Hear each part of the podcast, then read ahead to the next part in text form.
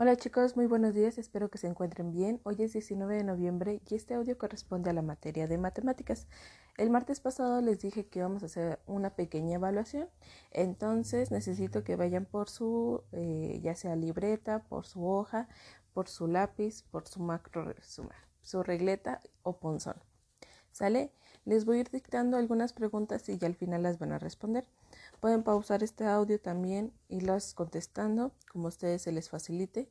Y el día de hoy necesito la evidencia de este, de este examen por medio de una foto en WhatsApp, ¿sale? Bueno, vamos. La primera pregunta va a ser, resuelve las siguientes restas de fracción. 6 octavos menos 8 octavos. Siguiente, 5 doceavos menos 3 doceavos. Siguiente, 7 catorceavos menos 3 cartoceavos.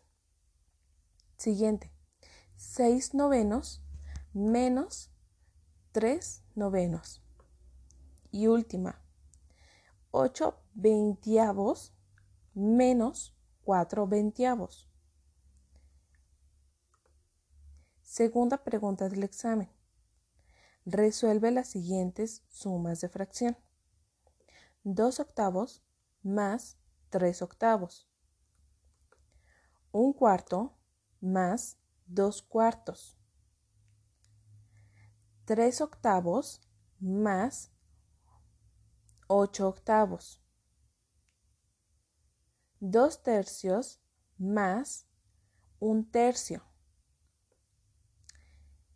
Siguiente pregunta del examen. Es la número 3. Menciona cuáles son las partes de una división. Describe, esta es la 4. Describe cuáles son las líneas o las rectas paralelas. 6. No es cierto, perdón, 5. ¿Cuáles son los otros dos tipos de rectas? 6. Menciona ¿Cuáles son los ángulos o los tipos de ángulos? 7. Crea el ángulo recto. Aquí vas a tener que usar tu transportador, tu regla, el lápiz, lo que sea necesario para poder crear un ángulo recto. 8. ¿Qué unidades de capacidad o peso necesitamos para una leche? Qué capacidad es la que se necesita para medir una leche, qué capacidad o qué peso se utiliza para medir este, un carro. Esa es la 8 y esa es la 9.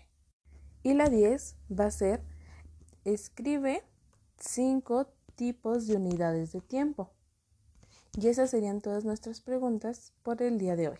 ¿Sale? Cualquier duda que tengan, envíenme un mensajito. Estaré al pendiente.